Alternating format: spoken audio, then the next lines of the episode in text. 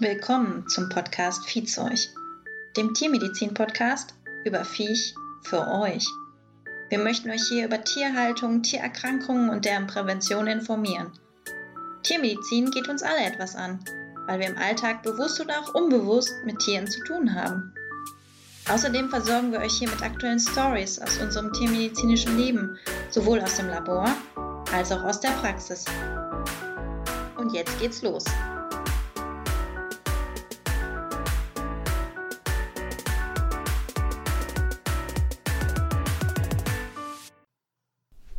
Hallo Melissa. Hallo Malik. Na, alles klar? Klaro. Ich hatte eine bis jetzt sehr gute Woche und du? Ja, mega, mega gut. Ich weiß gar nicht, was kann ich erzählen? Ich habe probiert, einen Impftermin heute zu kriegen. Alles ausgebucht. ich probiere das schon seit drei Wochen. Alles ausgebucht.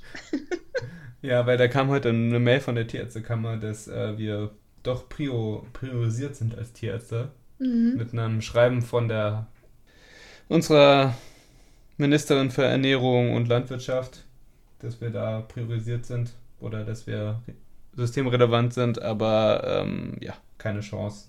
Mal gucken. Also ich bin mal gespannt, ähm, inwieweit das jetzt dann voranschreitet. Ähm, die ganze Praxis hat sich inzwischen auf diese Warteliste beim Hausarzt setzen lassen. Mhm. Und wenn ja, da habe ich mich auch drauf setzen lassen. abends vielleicht mal was übrig ist nach der Sprechstunde des Hausarztes ja. oder der Hausärztin, hoffe ich doch, dass die uns anrufen und wir uns dann impfen lassen können. Meine Chefin hat schon ihre erste Impfung bekommen. Das ist gut. Ja, jetzt warten wir mal. Ja, in diesem Sinne, herzlich willkommen bei Viehzeug. Ich habe eine Nachricht bekommen und zwar ähm, ähnlich wie bei den Schildkröten von, von letzter Folge sollten wir mal was zu Bartagamen machen. Zu den Bartis. Und äh, yes. ja. Und äh, schickt uns das gerne. Also wenn euch irgendwelche Themen interessieren und ihr sagt, okay, da redet da mal drüber, das ist mir voll wichtig oder so, mega gut. Also schreibt uns das gerne, wir machen das hier für euch. Und äh, das hilft uns auch mega, wenn ihr uns äh, sagt, welche Themen euch interessieren, weil dann müssen wir nicht äh, immer uns überlegen, welches Thema wäre vielleicht relevant oder interessant. Schreibt es uns gerne. Entweder per Mail oder auf Social Media. Dann freue ich mich auch immer auf Input. Und ich finde, Bartagaben ist echt ein schönes Thema. Hattest du schon mal welche? Eigene? Nee, m -m. nee, eigene nicht. Aber behandelt habe ich viele. ja. Da sind wir auch echt schon bei diesem Punkt, dass es, glaube ich, das am häufigsten vorgestellte Reptil ist in der Praxis. Ich glaube tatsächlich, Schildkröten gibt es mehr. Meinst du? Aber von Echsen auf jeden ja. Fall. Also von Echsen, das ist so die beliebteste Haustierechse. Mhm. Kommen ursprünglich aus Australien. Ja, ich hatte mich da nochmal so ein bisschen eingelesen, weil ähm, ich mir jetzt gar nicht so sicher war, ob die irgendwelchen, also EU-Schutzbedingungen unterliegen. Und da habe ich auf jeden Fall erfahren, dass die ja hier in der EU überhaupt gar keinen Schutz haben. Und dass die aber in ihrem Ursprungsland Australien auch geschützt sind und das halt auch einer der Gründe ist, warum man ausnahmslos da auf eine Nachzucht ziehen sollte. Es wird immer gesagt, naja, die sind relativ anspruchslos, weißt du, ähm, und einfach Aber das halten. stimmt nicht. Nee, stimmt auch nicht. Ein paar Gedanken muss man sich schon machen zur Haltung. Die werden ja auch als sogenannte Einsteigertiere beworben. Ja. Ich finde, das ist jetzt nicht so ein Einsteigertier, nur weil die Nachzucht halt relativ leicht ist. Aber das, was wir ja auch schon mal gehört haben, ist, dass ähm, ja der Markt auch überlaufen ist mit Bartagam. In unserer Folge dort in der Zusammenarbeit mit dem Reptilien-Shelter. Genau. Und da war es ja auch so, dass viele Bartagam wirklich dort aufgenommen worden sind und der Markt ähm, übersättigt ist, einfach auch weil die sich so leicht nachzüchten lassen. Aber das macht sie ja noch lange nicht zu einem Einsteigertier. Wo fangen wir am besten an? Ich würde sagen, also Badagamen sind natürlich Tiere, die äh, aus ariden Regionen kommen. Mhm. Ist es halt so, natürlich kommen die aus Australien. Wenn man an Australien denkt, ist dann halt immer dieser rote Sand. Deswegen wird halt dieser rote Sand immer äh, vertrieben, sage ich mal, in mhm. Terroristikläden und so weiter. Und es ist halt generell, Sand ist immer ein richtig blödes Bodensubstrat. Eigentlich für fast alle Reptilien. Also ist egal eigentlich, ob jetzt Bartagamen, Leopardgeckos oder Schildkröten ich habe bei allen schon Obstipationen gesehen, also Verstopfungen, weil die halt einfach Bodensubstrat fressen. Also es ist eigentlich ganz normal. Habe ich auch schon gesehen. Ja, es ist eigentlich ganz normal, dass halt Reptilien Bodensubstrat halt aufnehmen, irgendwelche kleinen Steinchen oder sowas, ähm, weil die probieren halt auch da ähm, Calcium rauszuziehen. mm, um ihren Kalziumhaushalt zu decken. Und ähm, es gibt ja auch so Unarten bei Tieren. Wie, wie nennt man, wie gibt's da gibt's ein Fachwort Stereotypien? Dafür? Stereotypien, genau. Pika-Syndrom. Genau, also zum Beispiel bei Pferden ist doch dieses Hiem und Giem. Mhm. Ich glaube, das ist ganz klassisch, wenn die so äh, die Zähne aufsetzen auf so ein Holz. Ja. Ja, auf irgendeine so Holz. Das muss nicht Holz sein, das kann einfach nur eine Fläche sein. Genau, und dann ziehen die halt Luft. Oder, äh, keine Ahnung, das, was man auch äh, kennt, sind halt äh, die Tiger, die dann halt so vom äh, Käfig im Zoo dann so auf und runter laufen und gar nicht aufhören. Damit. Mm, Manegenbewegung. Ja, wie sagt? Wie, Manegenbewegung. Ah, Manege, ja, sehr gut, Melissa, ey, du kennst ja. ähm, und bei Reptilien ist das halt, dass sie halt Bodensubstrat fressen. Zu viel. Einfach aus Langeweile oder. Weil sie einen Kalziummangel haben. Ja, das auch, ja. Dann können die halt Verstopfung kriegen. Mhm. Und deswegen ist Sand immer blöd, weil Sand backt halt so zusammen im Darm und kann halt da ähm, schnell nicht mehr ausgeschieden mhm. werden. Es gibt natürlich Bo Verstopfung auch mit anderem Bodensubstrat. Also ich habe das jetzt auch schon mit Sägespänen sowas gesehen, zum Beispiel bei Schlangen oder halt auch mit Erde. Ähm, das kann auch passieren, aber Sand ist da wirklich ähm, schon sehr weit vorne mit dabei. War auch immer so der Überzeugung, ja, okay, Sandhaltung kann zu einer Obstipation führen, also einer Verstopfung. Und dass die halt so ein, sage ich mal, ein strukturiertes Terrarium haben mit Stein. Aber tatsächlich leben die ja in so einer Art Busch oder ähm, trockenen Arealen, wo Vereins, also wirklich dann mal so teilweise Sand ist, aber mehr wirklich dann auch so Schiefergestein oder anderes Gestein. Was würdest du denn sagen, welches Bodensubstrat dann ähm, vorhanden sein sollte? Ja, das ist, Bodensubstrat ist immer so ein Streitthema. Also ich würde nicht bloß einen Sand nehmen. Ähm, ich würde halt, also Erde ist eigentlich das Beste, würde ich sagen. Und halt, man kann auch so, nur Kiesel sind auch blöd, weil dann fressen sie halt die Kiesel. Ähm, und ich sag mal, bei Bodensubstrat, du kommst dann direkt, da gibt es Verfechter von allem. Es gibt auch Leute, die sagen, Sand ist super. Ich kann nur sagen, dass ich halt häufig Obstipation mit Sand gesehen habe. Ich würde halt einfach st strukturierte Erde nehmen. Also mit so einem hohen, hohen Lehmanteil, oder was meinst du? Ja, man kann auch mit Lehmanteil das machen.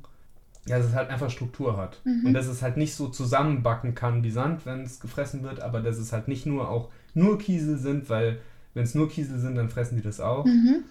Es gibt auch Leute, die halt, also die würden auch damit klarkommen, wenn da gar kein Bodensubstrat wäre. Wenn es gefliest wäre, kannst du natürlich besser reinigen und ähm, die klettern natürlich, also wie gesagt, die klettern halt, aber ich, das ist denen jetzt nicht so wichtig, dass da Bodensubstrat drin ist, aber tendenziell würde ich halt welches reinmachen. Mhm. Auch wenn es jetzt den Vorteil hätte, dass man es ähm, besser reinigen kann oder so, wenn es jetzt nur gefliest ist. Das ist nicht nur bei Bartagam so, bei Leopardgeckos ist es genauso. Aber ich würde immer gucken, dass da schon Bodensubstrat drin ist, aber dass es halt einfach Struktur hat. Das ist nämlich auch, finde ich, so ein Hauptding, was richtig oft falsch gemacht wird. Batagamen klettern halt mega gerne. Mhm. Und ähm, ich sag mal, diese Standardterrarien, die sind halt einfach, ich sag mal, wenn es gut ist, sind die halt so groß wie ein Schreibtisch und dann, sage ich mal, so hoch wie der Monitor, der auf dem Schreibtisch steht. Je nachdem, wie mhm. hoch der Monitor ist natürlich. Aber so, das ist so die Größe von den Terrarien und tendenziell Badagamen klettern halt super gerne. Man braucht eigentlich strukturierte Rückwände. Man braucht vielleicht irgendwelches Geäst, wo die auch da hochklettern können. Ja. Und auch praktisch auch nach oben. Also das kann nach oben ruhig hoch sein. Bis ein Meter, weil die gehen da halt drauf und die klettern halt auch gerne. Eins, was man, ein Problem, das man häufig sieht, ist halt diese Terrarien einfach nicht nur zu klein sind von der Fläche her, von der Grundfläche, sondern halt auch nicht hoch genug. Ich habe mal ein Praktikum gemacht an der Universitätsklinik und die hatten dort auch Bartagamen und ich war total geflasht, weil die waren ähm, 60 Zentimeter lang.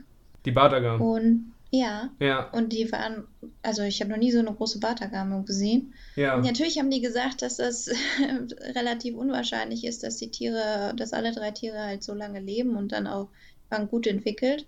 Vielleicht lag das daran, dass die ganzen Studenten da ihre Übungen mitgemacht haben. Ich weiß es nicht. Ja. Auf jeden Fall, es waren riesige Bartagam. So riesige Tiere habe ich bis jetzt nie wieder gesehen. Was waren so deine Erfahrungen damit? Es ist halt so, dass die Tiere, je nachdem wie viel Platz sie haben, werden sie halt auch größer oder kleiner. Mhm. Je mehr, also wenn den Tieren ausreichend Platz geboten wird, dann werden die halt tendenziell auch größer. Die passen so ihre Körpergröße sozusagen ein bisschen der Umgebung an. Und irgendwann wachsen sie halt nicht mehr. Ähm, aber Bartagamen können ja bis 25 Jahre alt mhm. werden. Also hatte ich auch schon. Locker, also ich habe schon mehrere Tiere gesehen, die über 20 Jahre sind. Und natürlich ist es, also ich, ich sag mal, im Durchschnitt werden die so vielleicht 15, mhm. wenn es gut läuft. Ähm, aber die können halt natürlich auch wesentlich älter werden. Es gibt aber auch Tiere, die werden halt nicht so alt, natürlich, wenn ja. die halt irgendwelche Erkrankungen haben mit dem Klettern, bevor ich es vergesse, weil ähm, die Nachricht oder die Person, die mir diese Nachricht geschrieben hat, die hat halt gesagt, ja, man kann die ja auch draußen halten, vor allem im Sommer. Man kann ja auch Außengehege für Badagamen machen, wo sie dann halt richtig klettern können und richtig Platz haben. Mhm. Ähm, das geht halt auf dem Balkon beispielsweise, wenn man da irgendwie eine Gaseanlage hat, also einfach, ähm, ja, Gase, wie erklärt man Gase? Ist halt wie so ein Netz, wie so ein Fischnetz. Genau, das ist so eine Art ähm, Netzumspannung. Das kann man im Garten machen, kann man auf dem Balkon machen und gerade wenn halt im Sommer die Temperaturen gut sind und ähm, für die Tiere passen, also nicht so, so wie jetzt gerade, ich würde sagen, jetzt ist es halt einfach noch zu kalt, zumindest hier in Berlin, aber wenn es halt richtig Sommer ist, dann kann man die auch rauslassen und draußen ihr Ding machen lassen. Das wollte ich nochmal vollständigkeitshalber erwähnen. Und jetzt kannst du sagen, was du sagen wolltest. Ich glaube, da kommt noch gleich ganz viel, Malek. Also auf jeden Fall wollte ich dich fragen, was du so als optimale Anzahl von Batagamen denkst zu der Vergesellschaftung. Normalerweise ist es ja so, dass man ein Männchen hat und dann mehrere Mädels dazu. Ja. Aber also genau. in der genau. Natur sind das ja reine Einzelgänger, die treten ja meistens nicht als Gruppenstruktur auf. Ja, ich sag mal, ein Männchen und ich sag, zwei bis drei Weibchen, das funktioniert ganz gut. Es kommt immer auf die, auf die Gruppe an natürlich. Weißt du, wenn mhm. du merkst, okay, hm, der beackert hier die zwei einfach äh, die ganze Zeit, dann äh, muss man sich halt was überlegen, ob man die Gruppe nicht vergrößert, ob man dann nicht vielleicht noch ein, zwei Weibchen mehr dazu tut. Und was halt gar nicht geht, sind halt irgendwie mehrere Männchen miteinander, weil die bekämpfen sich halt. Ja. Ähm, das wissen halt viele auch nicht. Oder ähm, kaufen oder bekommen die schon ähm, irgendwie als, äh, als angebliches Weibchen und dann ist es irgendwie später doch ein Männchen. Mhm. Man kann auch die jungen Tiere kann man ganz gut ähm, sexen, indem man praktisch die so am Schwanz hochhebt und dann mit einer Taschenlampe leuchtet und dann ähm, kann man die Hemipenisse rechts und links eigentlich bei den Männchen ganz gut sehen. Also Sexen ähm, bedeutet Geschlechtsbestimmung. Genau. Ja, also ich glaube, was heutzutage nicht mehr gemacht werden sollte, wäre so eine Paarhaltung, weil das männliche Tier dann auf jeden Fall das weibliche Tier zu sehr stresst. Und äh, da ist es schon besser, wirklich eine Gruppenhaltung zu machen, wenn man natürlich auch den Platz ja. dafür hat. Ja. Aber es ist halt, also Platz ist halt für mich immer so ein bisschen ein blödes Argument, weil wenn ich den Platz halt nicht habe, dann sollte ich es mir halt nicht holen, weißt du? Na, ich meine für ähm, den Platz auf jeden Fall für eine Gruppe. Ach so, ja, ja. Ja, aber also generell halt mit dem, mit dem Platz. Ich finde, da sollten wir auch von wegkommen, dass man irgendwie, dass das irgendwie der limitierende Faktor ist, weil wenn ich halt irgendwie nicht den Platz habe, dann sollte ich mir halt dieses Tier dann nicht holen. Weißt du? Ja, es sind halt schon sehr bewegungsfreudige und aktive Tiere. Und das ist, glaube ich, auch einer der Hauptgründe, warum viele Halter die aus ihrem Terrarium auch rausnehmen und in der Wohnung laufen lassen. Und ich finde, das ist auch nochmal so ein ganz wichtiger Punkt, den man abklären sollte, dass das möglichst nämlich nicht gemacht wird. Wenn die dann auf dem Fußboden laufen und äh, dann mit in die Küche gehen, weil das halt ein super Stress für die Tiere ist und das Temperaturgefälle wirklich super optimal ist. Genau. Also, also ausreichend großes Terrarium für die Tiere und ähm, am besten noch draußen irgendwie ein eigenes Gehege oder eine eigene Anlage, dass die da klettern können. Das wäre, würde ich sagen, die ideale Haltung. Und dann, ähm, ja, es sind halt keine Kuscheltiere so. Es sind auch Bartagamen sind Wildtiere. Auf jeden Fall. Wenn man halt was zum Kuscheln will, dann ist das halt einfach nicht das richtige Tier, würde ich sagen. Also es gibt natürlich auch super zutrauliche. so, so ist es ja nicht. Und es gibt auch welche, also die erkennen dich auch richtig und die ähm, kommen auch zu dir oder und ähm, Wie siehst du das so mit der Ernährung? Ja, das wollte ich, wollte ich dich gerade fragen. wie du so deine Erfahrungen sind. Also ähm, leider werden die zu proteinlastig ernährt. Das bedeutet, dass die zu ja. viele Insekten bekommen. Das ist so ein Hauptgrund, äh, warum die dann auch Probleme mit ihrem Stoffwechsel und vor allem Gicht bekommen können. Also das sind Tiere, die auf jeden Fall ähm, eine Grünfütterung, also in Form von Wiesengräser, Kräuter, ich wollte jetzt gerade sagen, wie beim Kaninchen. Löwenzahn. Löwenzahn zum Beispiel, Klee oder ich habe auch schon mal gesehen, Spitzwegerich wird auch gerne genommen. Aber dann, dass man überlegt, vielleicht auch Zucchini, Paprika oder Karotten, also in diese ganze ähm, Schublade des Gemüses. Da kann man auf jeden Fall ordentlich Grünfutter anbieten. Und die sollten wirklich überwiegend vegetarisch ernährt werden. Ja. Bei den Jungtieren also die Adulten, ist es, ne? genau, ja. die Adulten. Bei den Jungtieren ist es so, dass sie ähm, je nach, ja, sage ich mal, Alter einen erhöhten Proteinbedarf brauchen. Aber es sollte niemals so sein, dass die komplett mit Protein vollgestopft werden. die können auch schon ja. was Grünes bekommen auf ihrem Tellerchen. Bei den Jungtieren ist es halt so, solange die wachsen, kann man den schon, ich sag mal, an fünf Tagen die Woche, sechs Tagen die Woche kann man den ähm, Insekten geben zu fressen. Bei den Adulten reicht eigentlich, wenn man die ein, zweimal die Woche mit Insekten füttert. Und ich hatte das dann halt auch. Ich hatte übrigens auch schon eine Badagame, die wurde mit Pommes frites ernährt. Nein. Doch. Oh mein Gott, jetzt sind wir wieder bei Best of. Ja, aber nur am Rande. Auf jeden Fall ähm, ist es halt so, also ich hatte dann halt auch häufig so richtig verzogene Bartagamen, die dann halt immer nur Insektenprotein bekommen haben und dann halt, sage ich mal, das Grünzeug dann nicht gefressen haben. Und dann habe ich immer mit den Besitzern und Besitzerinnen gesprochen und gesagt, naja, naja, die brauchen halt eher pflanzliche Nahrung und so weiter. Und dann haben die gesagt, naja, die nimmt das nicht und die ist mhm. jetzt und die nimmt halt, die ist das halt gewöhnt, habe ich gesagt, ja, müssen sie dranbleiben. So, natürlich, wenn ich halt ein Kind habe, das die ganze Zeit nur McDonalds gewöhnt ist, dann wird es halt schwer, dem den Salat aufzudrücken. Ne, da muss man dann halt hartnäckig bleiben und ähm, ich sage mal, es war auch nicht eine Böswilligkeit, sondern einfach, es ist halt irgendwie eine falsche Information kursiert irgendwie. Ich weiß nicht, dass die halt in, im Tierladen irgendwie im, im Zoohandel da falsch informiert wurden, keine Ahnung. Ich, ich verstehe das nicht, dass halt so viele Tiere einfach dann fast nur mit Insekten gefüttert also wurden. Also ich sage immer als Faustregel maximal bei Adulten 10%. Ja. Nicht ja. mehr an, an Proteinfutter, also an Lebenfutter oder Insekten. Also das ist, ähm, das ist wirklich, wirklich ein häufiger Fehler. Also teilweise würde ich sagen 60, 70 Prozent der Bartagamen, mhm. die ich in meiner praktizierenden Karriere gesehen habe, die wurden falsch ernährt. Und was ich auch ganz häufig sehe, ist, dass die viel ähm, Obst bekommen. Ja. Und das sollte man möglichst auch wegen dem erhöhten Fruchtzuckeranteil vermeiden. Genau. Kann man mal machen. Alle zwei Wochen eine Himbeere. Aber schlussendlich, ähm, ob sie es jetzt wirklich brauchen, ich denke, das ist so eine Sache, dass man so viel falsch machen kann und wahrscheinlich, wenn man dann alles falsch macht, dass man dann auch noch sehr viel Obst anbietet. Aber das sollte man möglichst vermeiden. Ja. Und wollte ich dich fragen, Calcium-Phosphor-Verhältnis, was sagst du dazu? Was sollen die bekommen? Wie soll das erfolgen? Es ist natürlich, ist natürlich, also ich, ich sag mal, es heißt immer 2 zu 1.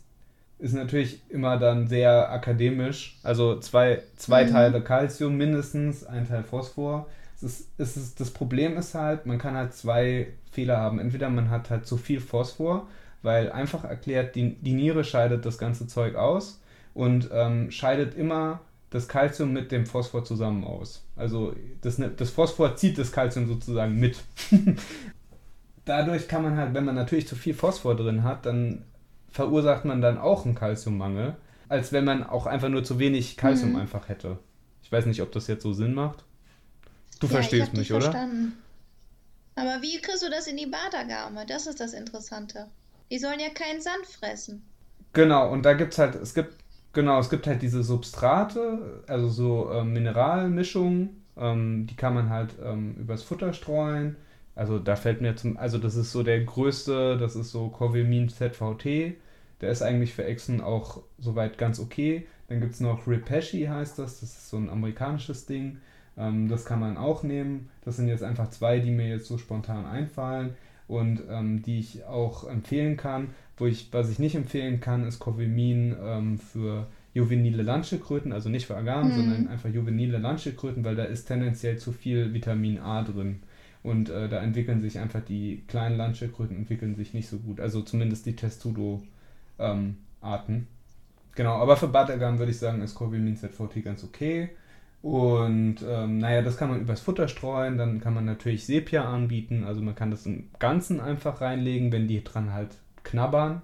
Es kommt auch immer drauf an. Sepia-Schale meinst du jetzt? Ja, genau, Sepia-Schale, also dieses, diesen Tintenfisch-Schulp. Vom Tintenfisch. Tintenfisch-Schulp, ist ein schönes Wort, oder? Ja, ich finde das auch schön. ähm, ja, das sind diese weißen Dinger, die man so aus den Wellensittichen-Käfigen kennt, die dann da immer so dran angedingst wurden mit so Draht früher. Drangehängt, Malek. Hm? Drangehängt. Dran, drangehängt. Ich habe Wortfindungsstörungen heute. Naja, auf jeden Fall kann man diesen Sepiaschurk natürlich reinlegen. Teilweise knabbern die Tiere da dran, teilweise auch nicht. Teilweise mögen die das gar nicht. Mhm. Ähm, mein, und wenn die das halt nicht nehmen, dann kann man auch das klein bröseln und dann halt ähm, ja, übers Futter streuen. Geriebene Eierschalen, wenn ich das anmerken darf, wird auch immer noch beworben. Man kann ja Sepia nehmen. Also im Zweifel. Genau, denke ich auch, ist die bessere Variante. Von mir aus geht das auch, aber ich meine, Sepia ist mhm. jetzt auch nicht teuer. Ich weiß nicht, da kosten irgendwie so vier Dinger, kosten 10 Euro. Wenn überhaupt. Wenn überhaupt, ja. Also das finde ich ist jetzt nicht das Problem. Was halt auch häufig ein Fehler ist, dass der Sepia praktisch so praktisch klein gemörsert wird wie so mhm. Mehl. Und es äh, war auch immer witzig, mein Chef hat dann immer den Leuten gesagt, ja, das ist halt, äh, halt Kleinstampfen, das ist halt wie so Brösel sind. Probieren Sie mal einen, Schluck, äh, einen Löffel Mehl abzuschlucken. Finde ich immer einen ganz guten Vergleich einfach. Dass man das halt einfach klein bröselt, sodass es halt aufgenommen werden kann mit ja. der Nahrung und dann nicht so mehlig ist einfach. Ja, ich wollte noch sagen, Wasserschale.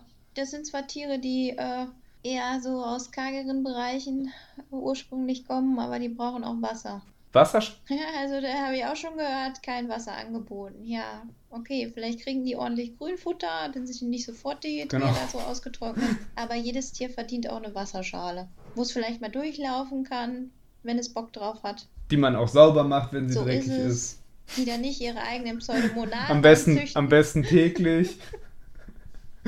Also bitte einfach täglich diese Wasserschale wechseln, danke. ja, ey, was wir alles erleben, ey. Nee, mhm. Wasser ist wichtig und UV-Licht auch. Da muss man halt gucken, ähm, dass man da halt vernünftige Lampen nimmt. Ich sag mal, da gibt es auch tausend Hersteller. Was sicherlich mhm. eine gute Lampe ist, Solar Raptor. Solar Raptor heißt die ja. Und äh, die nehmen die auch in, den, in vielen, also in den meisten Zoos haben die einfach nur Solar Raptors. Die ist, würde ich sagen, äh, eine gute Lampe und die, da passt auch, sage ich mal, der UVA und der UVB-Anteil. Und man muss halt da auf einen Abstand auch achten, dass die halt nicht zu nah an den Tieren ist. Also man braucht halt einen gewissen Abstand von den Lampen zu den Tieren und man braucht auch im Terrarium einen Bereich, wo halt nicht, äh, also mhm. das, nicht das ganze Terrarium soll ausgestrahlt werden mit diesem Licht, sondern halt ein Spot, dass das Tier sich da aufwärmen kann und dass es dann halt sich bewegen kann und agieren kann und sich vielleicht auch irgendwo zurückzieht, wo halt keine Sonne ist, weil das ist halt in der Natur auch so. da gibt es halt irgendwelche Höhlen oder irgendwelche Schattenplätze so und die mu muss man halt auch im Terrarium kreieren. Und das ist jetzt nicht nur für Badagamen so, sondern halt auch eigentlich für alle Terrarientiere. Was ich schon oft gesehen habe, war, dass die ähm, UV-Lampe außen angebracht war, nicht innerhalb hm. des Terrariums und natürlich außen vor ja. der Scheibe. Und die meisten Glasscheiben filtrieren genau. leider das UV-Licht. Das heißt, die war total ja. unnütz. Ja. Also, da sollte man auch noch mal ein bisschen drauf achten, wo die denn im Terrarium genau. angebracht werden. Neben der UV-Lampe ist natürlich noch eine Wärmelampe ganz wichtig und auch eine, die ordentlich Licht genau. macht. Also, dass es nicht zu dunkel ist im Terrarium. Genau, dass die einfach sich aufwärmen können und ihre Temperatur haben und dann können die auch äh, agieren. Und äh, die werden auch nicht gleich wieder kalt. Also die machen dann ihr Ding, erstmal Bartergar ein bisschen rum. und wenn die dann wieder äh, Wärme oder Energie brauchen, dann gehen die halt wieder ins Licht, wärmen sich neu auf. Das machen Reptilien halt in der freien Natur, machen das genauso. Also ich sage immer, wenn die einen Spot haben, dann direkt im Zenit, also unterhalb des Spots bis zu 45 genau. Grad, dann ist es ja abfallend, je nachdem, wie weit man von dieser Wärmeeinheit von dem Spot genau. weggeht aber dass die wirklich mal sich dann dort auch aufwärmen können. Leider ist es meistens so ein bisschen zu kalt. Ja, man kann das auch mit einem Ast oder sowas so kreieren, dass sie im Grunde sich selber die Nähe zu dem Wärmespot suchen können. Ja. Und dann selber entscheiden können, wie weit wollen sie da eigentlich äh, von weg sein. Man sollte natürlich diesen Ast nicht so machen, dass sie im Grunde direkt unter diese Lampe können, weil damit sie sich halt nicht verbrennen können. Und man braucht halt auch immer an den Lampen, braucht man außen so einen Metallkäfig, dass sie halt einfach nicht mit der Lampe in Berührung kommen können, dass sie sich nicht verbrennen können. Ganz wichtig. Es gibt so häufig auch mal eine Verbrennung. Ja. Und von Heizmatten halte ich auch nichts, weil die Wärme kommt in der Natur auch nur von oben bei Reptilien. Mhm. Ja, ein Bodengrund aufwärmen ähm, mit einer Bodenheizung ist nicht geeignet. Das empfehle ich auch nie. Winterruhe bei Bartagam. Yes, please, do it. Ja, es ist auf jeden Fall ratsam. Die können schon bis zu drei Monate Winterruhe halten. Ja, meistens machen die kürzer. Also so zwei ungefähr. Und in der Regel bestimmen die das auch selber, wann die dann in die Winterruhe gehen. Ja. Mm, ich habe nachgelesen, also in Australien ist das zwischen Juni und August, wo die dann starten mit ihrer Winterruhe. Das ist natürlich richtig nice, weil das ist bei uns ja Hochsommer. ja. Ähm, aber da halt in Deutschland eigentlich alles Nachzuchten sind, ähm, sollte dann die Winterruhe auch bei uns in den Wintermonaten liegen. Ja. Und nicht im Hochsommer. Und leider wird es häufig auch missverstanden, dass halt nur adulte Tiere Winterruhe machen, aber es ist auch so, dass Jungtiere auf jeden Fall eine Winterruhe einhalten sollten. Genauso wie bei Schildkröten. Richtig alte Tiere, die vielleicht nicht mehr den besten Immunstatus haben oder kranke Tiere, gehen nicht in eine Winterruhe. Genau. Also ich hatte da auch schon mal mit ähm, Kunden gesprochen, oder es ist gar nicht so lange her, und da hatte die halt Adenovirus. Also mhm. das ist halt eine Viruserkrankung bei der Badagame. Das war halt auch schon ein relativ junges Tier, der ging es auch soweit gut, die war halt positiv auf dieses Virus und ähm, in Anführungszeichen mehr nicht. Naja, da war halt auch die Frage, soll die eine Winterruhe machen, soll die keine machen und da würde ich dann halt auch immer das absprechen, ob man, wenn da irgendwie eine Erkrankung da ist oder so, ob man, das muss man dann halt individuell mit dem Tierarzt absprechen, der dieses Tier betreut oder der Tierärztin und gucken, macht dieses Tier noch Winterruhe, macht das keine. Ähm, das muss man dann immer ein bisschen abwägen. Und ganz wichtig, bevor die Winterruhe geplant ist, Kotuntersuchung, Kotprobe. Ja, wie bei den Schildkröten auch. Ja, das ist ganz ja. wichtig. Was haben die so, Malek? Was haben die so an häufigen Endoparasiten? Ja, Oxyurinen haben die ganz viel, natürlich. Mhm. Kokzidien sind halt bei Bartagan ein Riesenthema. Da konnte ich in meiner Doktorarbeit zeigen, dass die Jungtiere, also Kokzidien sind ja tendenziell, das kennen wir auch von anderen Tierarten, sind das so Jungtiererkrankungen. Also egal, Hunde können ja auch Kokzidien haben, Kaninchen können Kokzidien haben. Bei Hühnern ist das ein Thema. Mhm. Und das sind halt tendenziell Jungtiererkrankungen. Und dann habe ich mich hingesetzt und habe geguckt, okay, wie sieht denn das aus hier in der Alltagsverteilung? Und zwar halt so, dass halt unglaublich viel mehr, also ungefähr 30% der jungen Bartagamen hatten Kokzidien, Isospore amphibuluri heißen die bei denen. Ach, schöner Name. ja, Isospore amphibuluri. Und bei den Adulten waren es halt nur 15%. Ne, 14, 15 so. Und dann war es halt schon so, dass es statistisch auch signifikant ähm, häufiger bei den Jungtieren waren. Und was ich auch noch sehen konnte, war, dass äh, die Zwergbartagamen im Vergleich zu den, ähm, zu den normalen streifenköpfigen Bartagamen, also Pugona vititeps, die Zwergbartagamen hatten viel häufiger auch Isospora amphibuluri als die Pugona vititeps, also auch ungefähr 30 Prozent im Vergleich jetzt zu Pugona vititeps mit 15. Woran liegt das? Ja, das weiß ich nicht. Also der, die Jungtiere, das ist immer die Frage, wenn du sowas rauskriegst, naja, woran liegt das? Es kann natürlich sein, dass, sage ich mal, der bessere Wirt für diesen Parasit einfach Zwergabbartagamen sind. Mhm. Das wäre eine mögliche Erklärung und ähm, dass es die Jungtiere halt häufiger sind, wahrscheinlich, dass halt Kokzidien einfach eine Jungtiererkrankung sind und Jungtiere haben halt tendenziell ja nicht so gut ausgeprägtes Immunsystem im Vergleich zu erwachsenen Tieren und ähm, dann haben die das halt häufiger. Okay die sind halt wirklich ein Thema. Also Kokzidien sind richtig, richtig häufig. Und dann gibt es noch andere Parasiten, aber die kommen ähm, wesentlich seltener vor. Also da bewegen wir uns im Bereich von unter 5%. Deswegen so wichtig, Kotuntersuchung vor der Winterruhe. Genau. Und äh, auf jeden Fall auch checken, dass sie negativ sind, bevor sie in die, in die Winterruhe gehen. Mhm. Das ist auch mega wichtig, weil ähm, es ähm, muss natürlich austherapiert sein. Und da sind wir eigentlich schon bei dem nächsten wichtigen Thema. Quarantäne. Quarantäne? Ja. Boah, Melissa, das ist hier, wir haben uns nicht abgesprochen. ja. Ja, was, was denkst du über Quarantäne? Ja, also wenn man neue Zugänge bekommt, nicht sofort dann zu den bereits vorhandenen reinsetzen. Das ist dann das Allerbeste, um erstmal wirklich Ekto, also Außenparasiten, Endoparasiten, das sind die, die innen drin leben und vielleicht noch irgendwelche Pilze, Bakterien oder Viren miteinander zu teilen, sondern erstmal vier bis sechs Wochen Quarantäne in einem etwas kleineren Areal, um zu gucken, okay, was ist denn mit dem Tier? Hat es wirklich noch irgendwelche anderen Dinge, die eventuell gefährlich sein könnte für meinen vorhandenen Bestand? Genau. Und so ein Quarantäneterrarium sollte wirklich auch jeder da haben. Ich habe das richtig häufig, dann hat das Tier irgendwas, dann ist, muss das Terrarium gereinigt, desinfiziert werden und so weiter. Das ist ja auch immer nicht so easy. Mhm. Das ist ja eigentlich ein Riesen-Act dann ist immer so, ja, wo tue ich das Tier hin? Ja, das Quarantänethema habe ich nicht. Der, holen Sie sich ja eins, bitte. Ja. Also, das muss, also man braucht es einfach.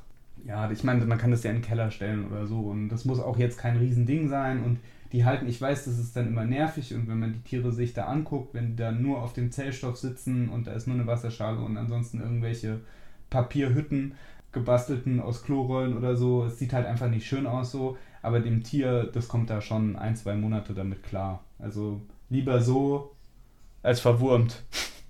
Also ich wollte nur sagen, die Papierhütten, das dient nicht der Optik, sondern das soll dann so eine Art ähm, Unterschlupf genau, sein. Genau, ja. Wichtig ist halt, dass man es gut reinigen und desinfizieren kann und dass da halt Zewa drin ist, dass man das einfach wechseln kann, wenn die da drauf gekotet haben. Ja. Das ist wichtig, wichtig, wichtig. Ich muss nochmal dafür plädieren, dass auch Bartagamen, man muss sich wirklich, man sollte sich auch mit der Bartagabenhaltung, sollte man sich intensiv beschäftigen und sich überlegen, ist das das richtige Tier für mich, kann ich dem genug Platz anbieten? Das sind halt keine Tiere, die man einfach so in so ein einmal einen halben Meter Terrarium setzt und dann haben die dann ein glückliches Leben. Also die brauchen schon mehr Platz einfach. Ich wollte dich noch fragen, Farbmorphen. Ah, geh mir weg damit. Farbmorphen bei Bartagam, was hältst du davon? Also, ich meine, die Farbmorphen, die kommen eigentlich ganz gut klar. Was halt gar nicht geht, sind diese Silkback Bartagam und diese Leatherback Bartagam. Die, also das sind dann teilweise Tiere, die sind halt darauf gezüchtet, dass sie halt keine Schuppen haben. Und ähm, ich glaube, da haben wir auch bei Qualzuchten schon mal drüber gesprochen, dass halt einfach ja ja, das ist halt, das ist in meinen Augen ist es eine Qualzucht, weil die brauchen halt die Schuppen für die Thermoregulation, die brauchen die Schuppen, um sich gegenseitig verständigen zu können miteinander. Und äh, das sind einfach so Sachen, die züchten, also diese Kompetenzen züchten wir den Tieren damit ab und äh, das brauchen wir nicht. Sehe ich genauso. Qualzucht. So viel zu Bartagamen, long story short. Diese Sachen, die wir gerade besprochen haben, habe ich ungefähr jede Woche viermal erzählt. in der Praxis jetzt. Mm, ja. Gehört einfach dazu. Ist so einer der häufigsten Gründe, warum Bartagaben vorgestellt werden. Falsche Haltung. Ja, beziehungsweise du kriegst ja die Sachen erst raus im Gespräch. Mm.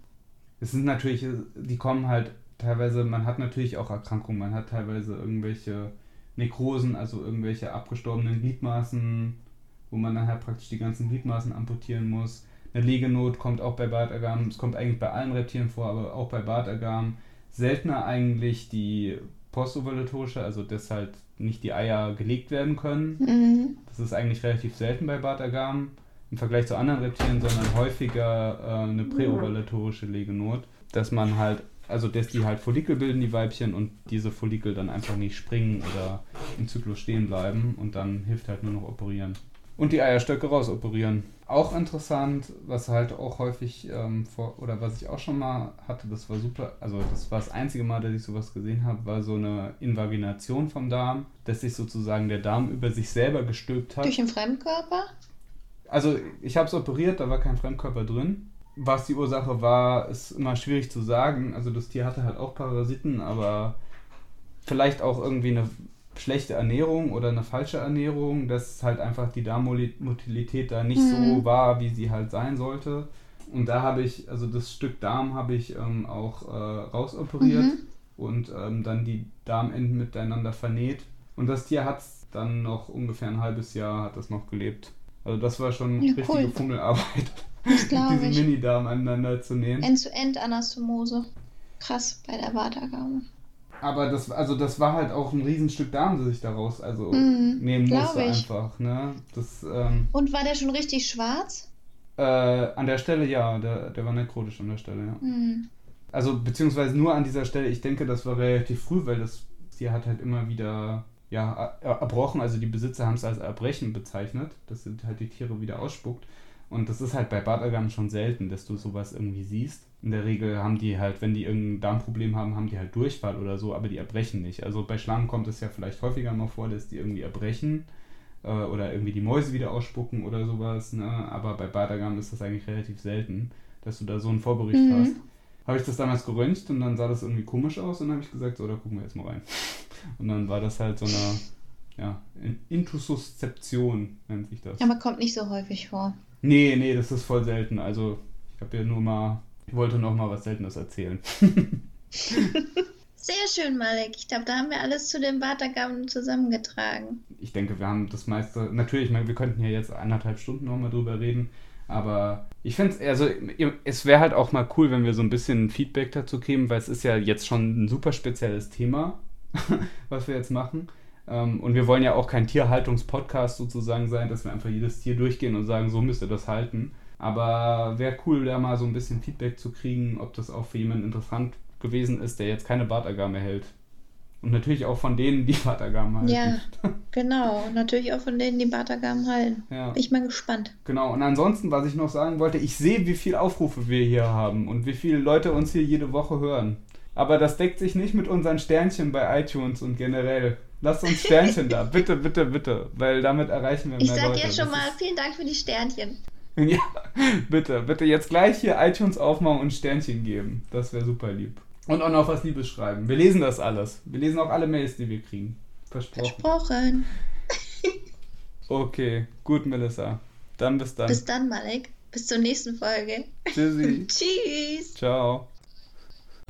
So, das war's jetzt erstmal von uns. Wir freuen uns natürlich, wenn ihr wieder bei der nächsten Folge dabei seid.